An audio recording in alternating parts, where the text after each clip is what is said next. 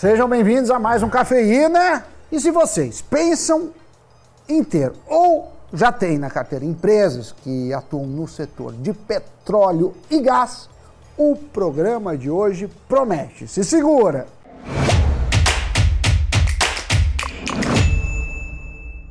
Salve pessoal, pois essa me boa e hoje nós vamos falar sobre as perspectivas para o setor de óleo e gás, especialmente para um dos papéis mais negociados da bolsa, o da Petrobras. Com a troca do governo federal, pairam incertezas sobre o que deve mudar na gestão da companhia e principalmente sobre políticas de reajuste de combustíveis. Em um relatório temático, os analistas do Santander relatam o que fazer com a ação. Na visão dos analistas, os ventos são favoráveis para o setor de produção de óleo.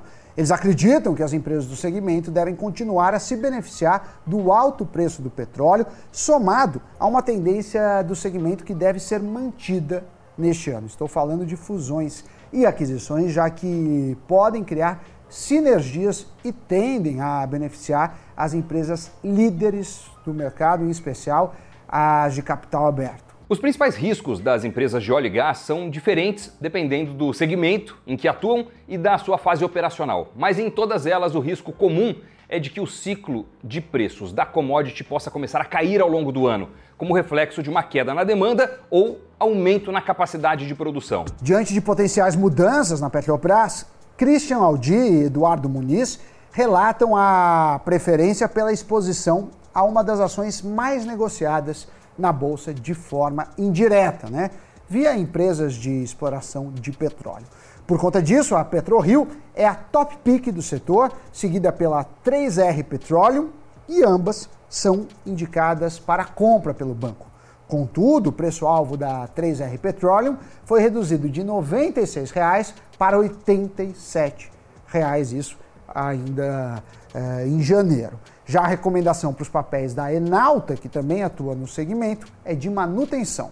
Fazendo um brevíssimo resumo, a PetroRio é uma produtora de óleo que vem aumentando a capacidade de produção nos seus campos. A 3R Petroleum faz exploração de petróleo e tem no seu portfólio ativos considerados atraentes pelos analistas. A empresa vem tentando diminuir suas despesas operacionais e aumentar a produção.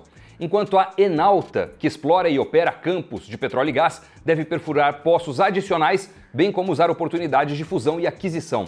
A empresa está de olho em aumentar o seu portfólio com ativos que já gerem caixa.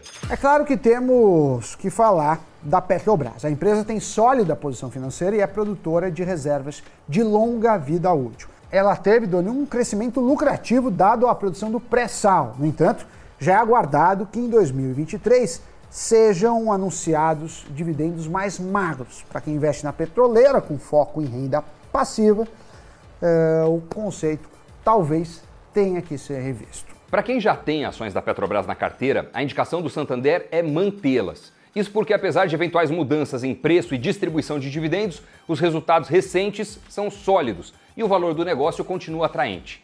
De 2022 para 2023, o preço-alvo para ação se manteve inalterado na visão dos analistas do Santander. É esperado que a ação tenha um ganho de pelo menos 10% na cotação ao longo desse ano. No setor de distribuição de combustíveis, a preferência dos analistas é pelos papéis da Raizen, por conta da exposição da empresa aos preços do açúcar e do etanol. A companhia é a maior produtora mundial de biomassa, tem negócios no setor de açúcar e etanol, além de atuar na distribuição de combustíveis.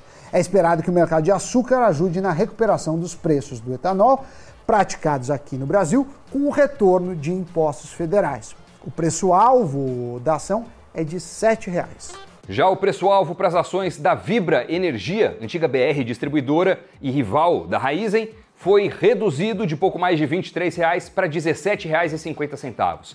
A companhia é uma das principais distribuidoras de combustíveis do Brasil e ela vem mantendo movimentos estratégicos ambiciosos para uma transição energética. Por fim, no setor petroquímico, são esperados spreads menores do que os registrados em 2022. E isso, Doni, deve afetar as ações da Braskem. Ela é uma empresa que atua na indústria petroquímica e no setor de plásticos.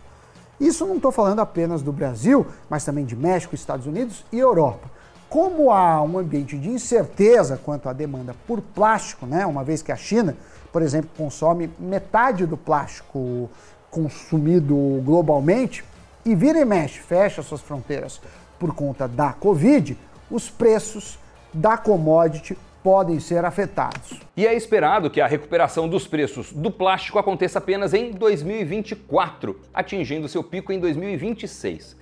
Nesse contexto, o preço-alvo projetado pelos analistas para os papéis BRKM5 foi reduzido de 56 para 30 reais. Já para o setor de energia, o preço-alvo para as ações da Cosan foi reduzido de 31 reais para 29 reais. Lembrando que a companhia atua também no setor de açúcar, etanol, gás e lubrificantes. Ela tem presença dominante na operadora ferroviária Rumo e participação minoritária na Vale. Então, não é um peixe pequeno, lembrando que esse é um setor resiliente e diante de tanta cacetada que ativos brasileiros vêm tomando, é prudente, talvez, ter um papel mais defensivo na carteira. É isso, pessoal. Trouxemos as análises do setor e eu espero que essas análises tenham contribuído para a sua tomada de decisão. Se você tiver curtido o conteúdo desse vídeo, deixa o like e agora vamos para o giro de notícias. A rede de fast food Subway disse que está considerando uma possível venda da empresa. O JP Morgan está assessorando e conduzindo o processo. A rede, uma das maiores marcas de fast food do mundo, possui mais de 37 mil lojas em mais de 100 países e é de propriedade das duas famílias fundadoras há mais de cinco décadas. A casa de análise de investimentos Suno é um dos alvos de uma operação de busca e apreensão. A informação foi confirmada ao Invest News. A operação acontece em São Paulo, Porto Alegre e Goiânia e envolve uma investigação relacionada a uma suposta manipulação no mercado de fundos imobiliários, um deles envolvendo o FI HCTR11. Dos 28 mil fundos de investimentos da indústria brasileira, apenas 1,1 mil, ou seja, menos de 1%, possuía algum ativo da Americanas na carteira, seja ações ou debêntures. Os dados são da Ambima, o que aponta que o impacto do caso da companhia nos fundos de investimentos foi contido. Notícias giradas, muito obrigado a você pela companhia até o finalzinho do Cafeína. Muito obrigado a você que já é inscrito ou inscrita no nosso canal. E se ainda não for, fica aqui meu convite para você fazer parte dos seguidores, dos inscritos, das pessoas que estão sempre aqui participando, comentando, curtindo. Por quê? Porque fazem parte do Invest News. Então, valeu se você puder deixar a sua inscrição. Se quiser esperar mais um pouco, quem sabe um outro momento, não tem problema também, você é sempre bem-vindo por aqui. Valeu, bons investimentos. Tchau. Tchau, tchau.